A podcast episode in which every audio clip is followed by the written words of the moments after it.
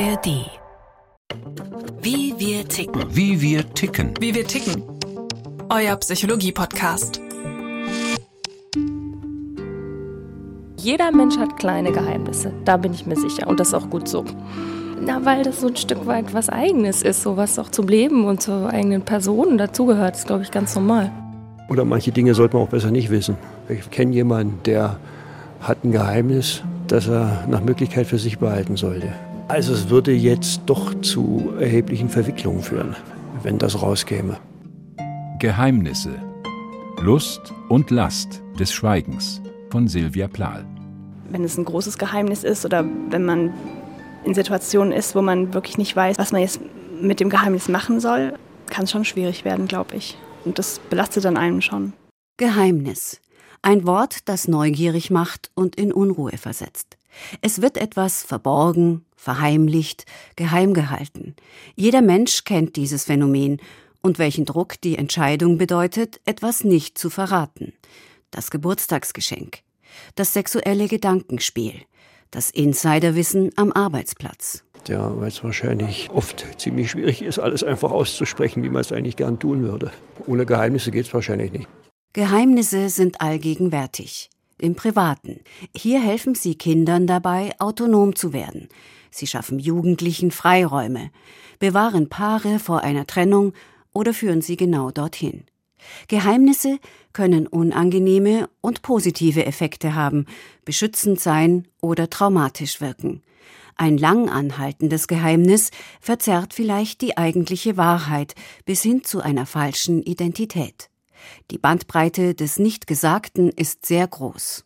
Was passiert, wenn Menschen sich dafür entscheiden, ihre eigenen Realitäten nicht zu teilen? Diese Frage stellt Michael L. Slepian seit einigen Jahren. Der Psychologe an der Columbia-Universität in New York ist einer der ersten, die sich dem Geheimnis kontinuierlich wissenschaftlich widmen. Sein Team hat seit 2014 mehrere Studien dazu veröffentlicht. Die Wissenschaftler baten zunächst 2000 Personen, ihre Geheimnisse anzugeben und teilten diese dann in 38 Kategorien ein. Lügen, Diebstahl, Drogenkonsum, Geldprobleme, Seitensprung, Abtreibung. Die Liste wurde tausenden weiterer Personen präsentiert und 97 Prozent bekannten, mindestens ein Geheimnis davon zu haben. Im Durchschnitt waren es 13 Heimlichkeiten pro Person. Fünf davon hatten sie noch nie erzählt. Es gab kleinere, fast nichtige und größere, bedeutende Verheimlichungen. Etwa die Hälfte davon hatte etwas mit dem Thema Sexualität zu tun. Untreue, romantische Fantasien und sexuelle Orientierung. 50 Prozent der Befragten gaben außerdem an, über ihre Geheimnisse grundsätzlich zu schweigen. Welche Rolle spielen Geheimnisse also im Alltag der Verheimlicher? Die Ergebnisse der US-Forscher. Das ständige Grübeln, das sogenannte Mind Wandering, belastet die Geheimnisträger.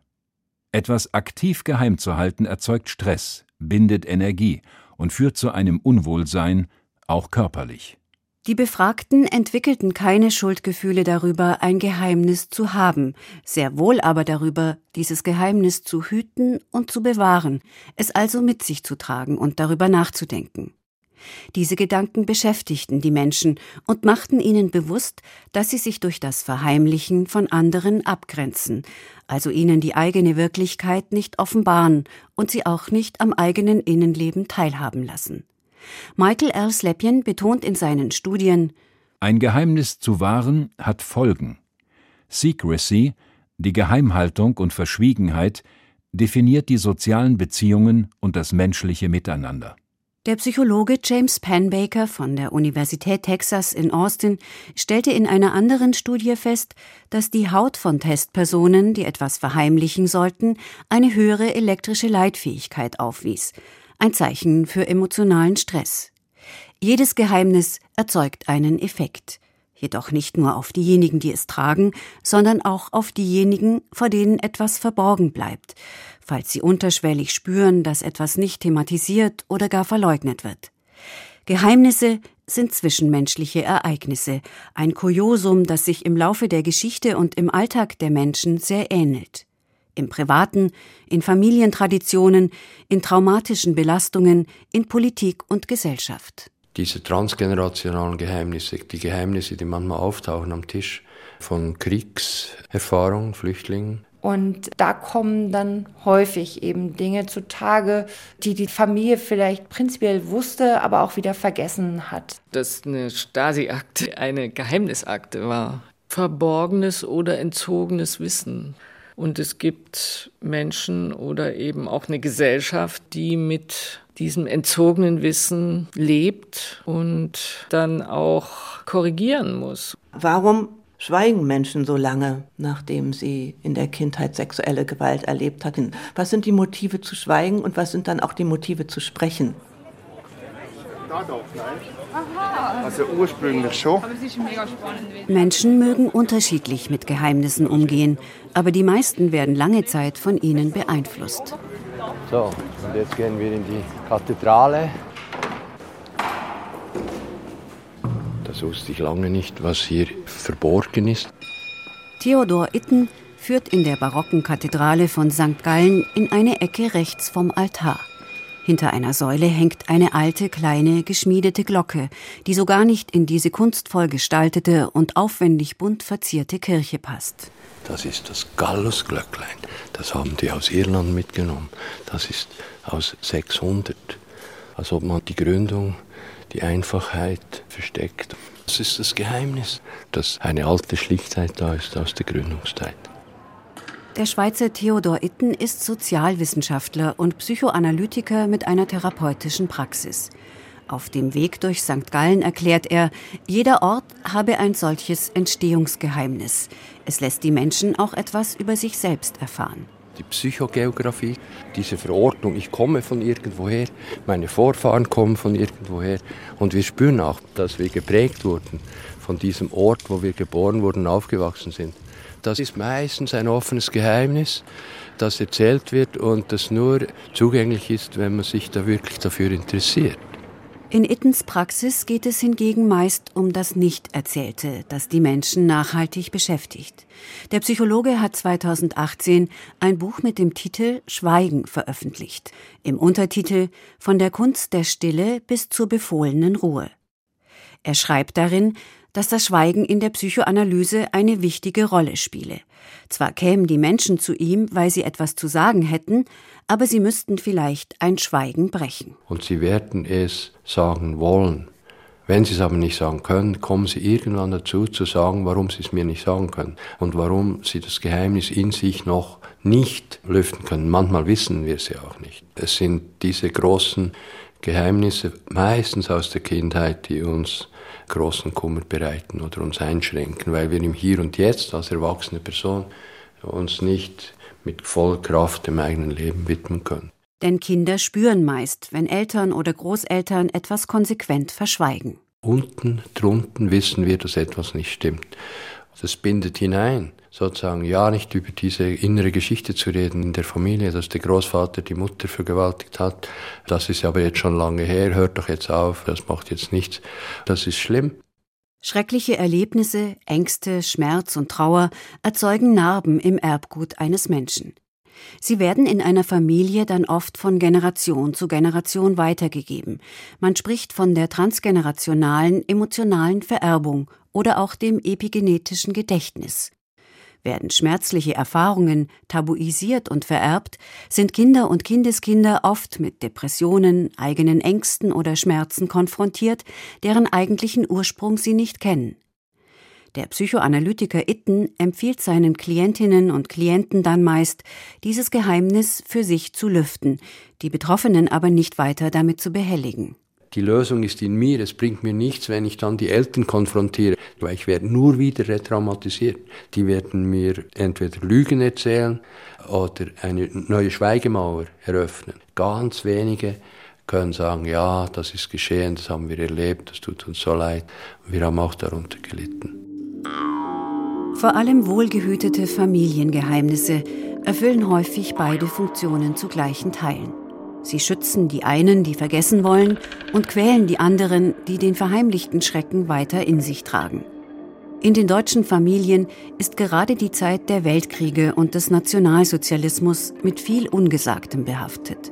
Das Bielefelder Institut für interdisziplinäre Konflikt- und Gewaltforschung veröffentlichte dazu im April 2019 eine repräsentative Telefonbefragung von 1000 Personen. Demnach finden es zwei Drittel der Befragten sinnvoll, sich mit der NS-Vergangenheit in der eigenen Familie zu befassen. Doch wird auch in der Hälfte der deutschen Familien nie oder nur selten darüber gesprochen. Dr. Susanne Gebert und Andrea Benschneider nähern sich diesem Thema auf zunächst ganz sachliche Weise. Also das hier habe ich mir noch gar nicht so genau angeschaut. Alte Fotos gibt es auch. Ja. Die beiden bieten Ahnenforschung, erstellen Familienchroniken. Sie sagen, sie fertigen Familien- und Lebensgeschichten. In Andrea Benschneiders Büro in Hamburg liegt ein Stammbuch auf dem Tisch. Susanne Gebert blättert darin. Der bekannte ARIA-Nachweis während der Zeit des Nationalsozialismus. Der Enkel, der hat sich dann eben sofort gedacht, ich will da mehr wissen. Andrea Benschneider forschte also in Standesämtern, Kirchenbüchern und Online-Archiven nach Einträgen und Urkunden. Sie sammelt Daten und Fakten zu den Vorfahren. Susanne Gebert besuchte außerdem die Familien. Oft sitzt sie dann in einer Runde bei Kaffee und Kuchen, nicht selten mit noch lebenden älteren Verwandten. So beim ersten Mal sagen dann viele, wissen wir nicht mehr genau. Und beim zweiten Treffen kommen eben aus verschiedenen Ecken Erinnerungen, Anekdoten, Fotos.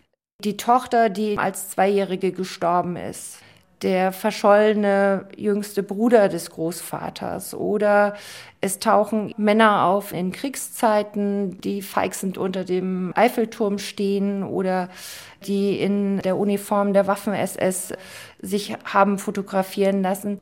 Jedes entdeckte Familienthema birgt auch eine Aufgabe für die Nachfahren, schreibt der Münchner Psychiater Dr. Peter Teuschel in seinem Buch Der Ahnenfaktor. Man müsse entscheiden, wie man sich selbst zu den Erfahrungen und Einstellungen der Vorfahren verhält. Soll ich das Familiengeheimnis wahren oder es verraten? Soll ich mich dem Tabu unterwerfen oder es brechen? Nehme ich beschämende Verhaltensweisen in der Ahnenreihe zum Anlass, mich in stellvertretender Demut zu üben, oder setze ich mir die Aufgabe, Schuld und Schamgefühle abzulegen? Werden Geheimnisse, Tabuisiertes und Verschwiegenes aufgedeckt, kann dies eine Erleichterung sein oder aber neuen Druck erzeugen. Das gilt in der Familie wie unter Freunden. Die Sozialpsychologin Katrin Finkenauer von der Universität Utrecht bezeichnet das Geheimnis als wichtiges Regulativ in sozialen Beziehungen. Es sei wie eine Währung der Freundschaft. Etwas Verborgenes mit einer anderen Person zu teilen, verbindet miteinander. Es entlastet diejenigen, die sich anvertrauen, wird aber auch zur Bürde für die Geheimnisträger. Eine junge Frau überlegt. Das ist, glaube ich, unter Freunden ganz normal, dass so Geheimnisse gehütet werden, weil das mit Loyalität und Freundschaft zu tun hat. Das würde ich so denken, dass in so Situationen ich so handle. Wenn das meine Freundin ist, die mir das erzählt, dann hüte ich ihr Geheimnis. Ein solches Geheimnis kann die eine Beziehung noch fester zusammenschweißen, dafür aber eine andere belasten oder sogar zerstören. Diesen Effekt kennt auch Jonas. Er ist acht Jahre alt. Zum Beispiel, wenn ein Freund von mir einem Freund von ihm nicht mehr so gern mag, dann sagt er mir das manchmal und dann darf ich es dem nicht sagen. Aber anderen halt schon. Und dann behalte ich es erstmal. Dann verrate ich es manchmal. Manchmal aber nur. Fremde Geheimnisse werden zu eigenen und so wandern sie genauso im Geiste umher. Dies wird zu einer subjektiven Last, stellt Michael L. Slepien fest. Ungelüftete Geheimnisse fühlten sich immer wie ein schwerer Rucksack an. In einer 2019 veröffentlichten Studie wollte der New Yorker Psychologe herausfinden, ob es entlastet, wenn man sich befreundeten oder bekannten Personen anvertraut, weil man sich soziale Unterstützung erhofft. Und ob sich die Geheimhaltenden danach wohler fühlen, weil sie erlebt haben, dass sie das Geheimhaltungsproblem bewältigen können.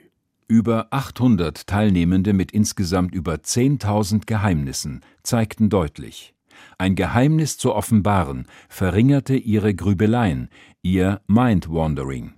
Waren sie offen und ehrlich, bekamen sie tatsächlich sozialen Beistand. Sie fühlten sich durch diese beiden Enthüllungseffekte wohler und hatten auch das Gefühl, ganz sie selbst zu sein.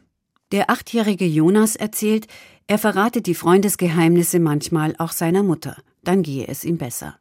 Versucht man Kinder dazu zu ermuntern, ihre geheimen Sorgen und Nöte mitzuteilen, ist oft von guten und schlechten Geheimnissen die Rede.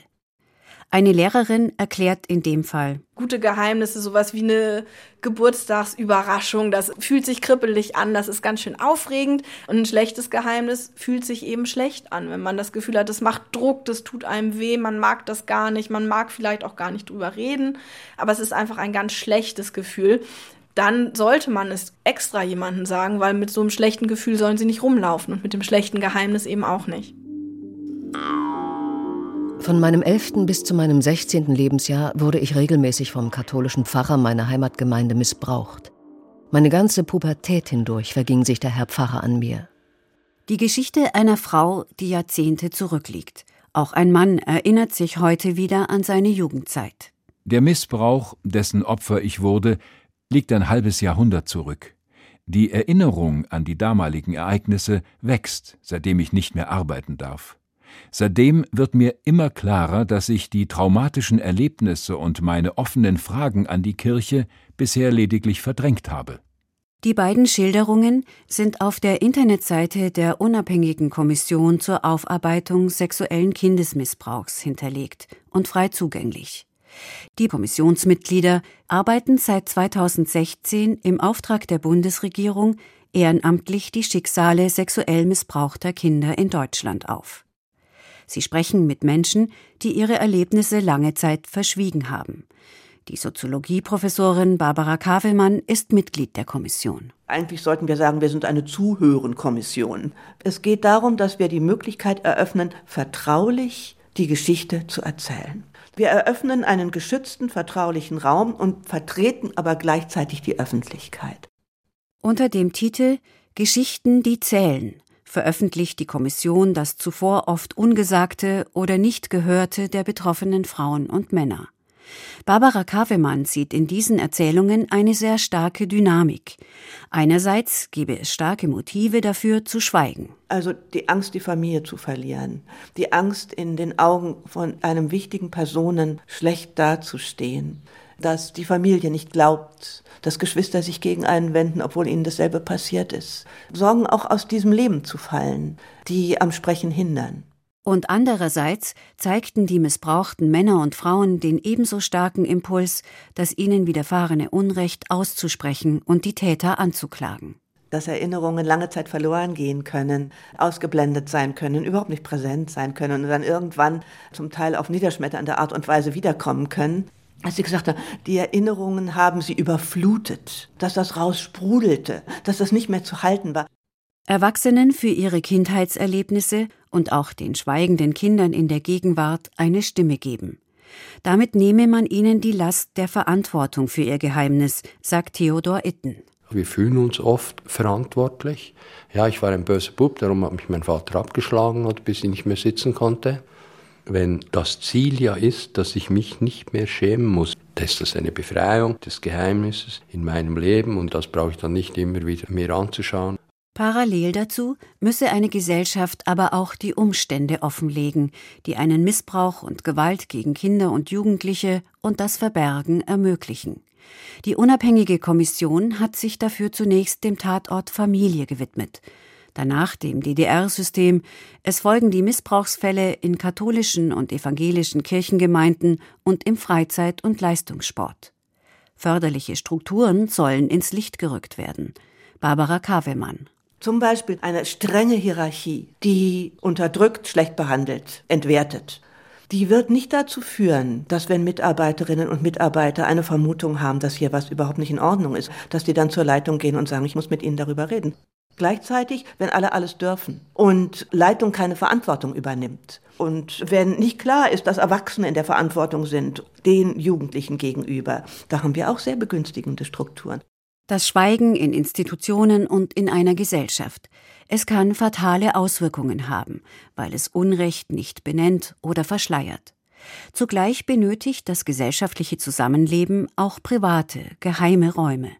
Es gibt ein Grundrecht des Menschen auf Geheimnisse, von der ärztlichen Schweigepflicht über das Steuer-, Bank-, Brief- oder Beichtgeheimnis bis hin zum Datenschutz.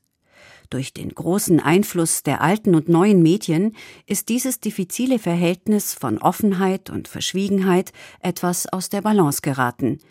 Viele geben auf den TV-Sofas oder in Internetplattformen und bei der Verwendung von Apps viel Intimes von sich preis. Geheimnisse, ihnen wohnt beides inne. Der Zauber und die Leichtigkeit, die Irritation und Belastung. Ein Geheimnis zu wahren oder zu lüften ist eine persönliche Entscheidung.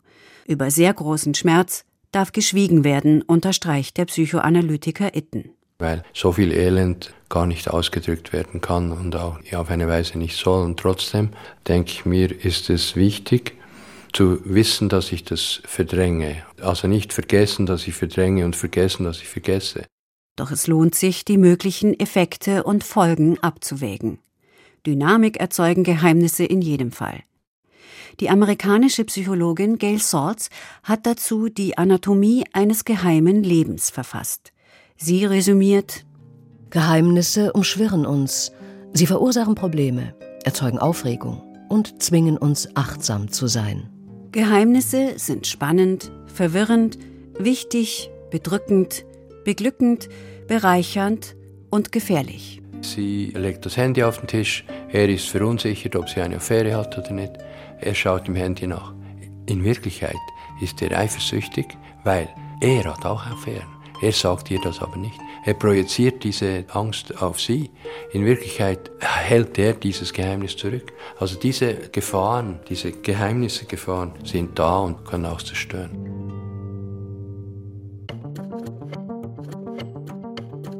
Das war Wie wir ticken für diese Woche. Neue Folgen gibt es jeden Mittwoch in der ARD Audiothek und freitags überall, wo ihr sonst eure Podcasts hört.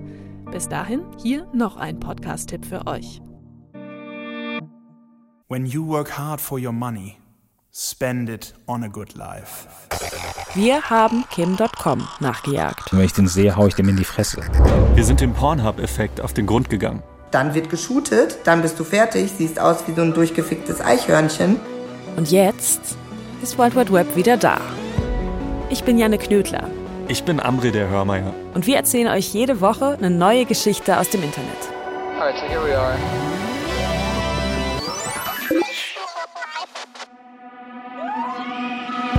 Mal Wissenschaft, mal Technologie, mal Investigativrecherche, mal Tierdoku. Aber vor allem geht's um spannende Stories. Die neue Staffel gibt's ab jetzt jeden Donnerstag in der ARD Audiothek.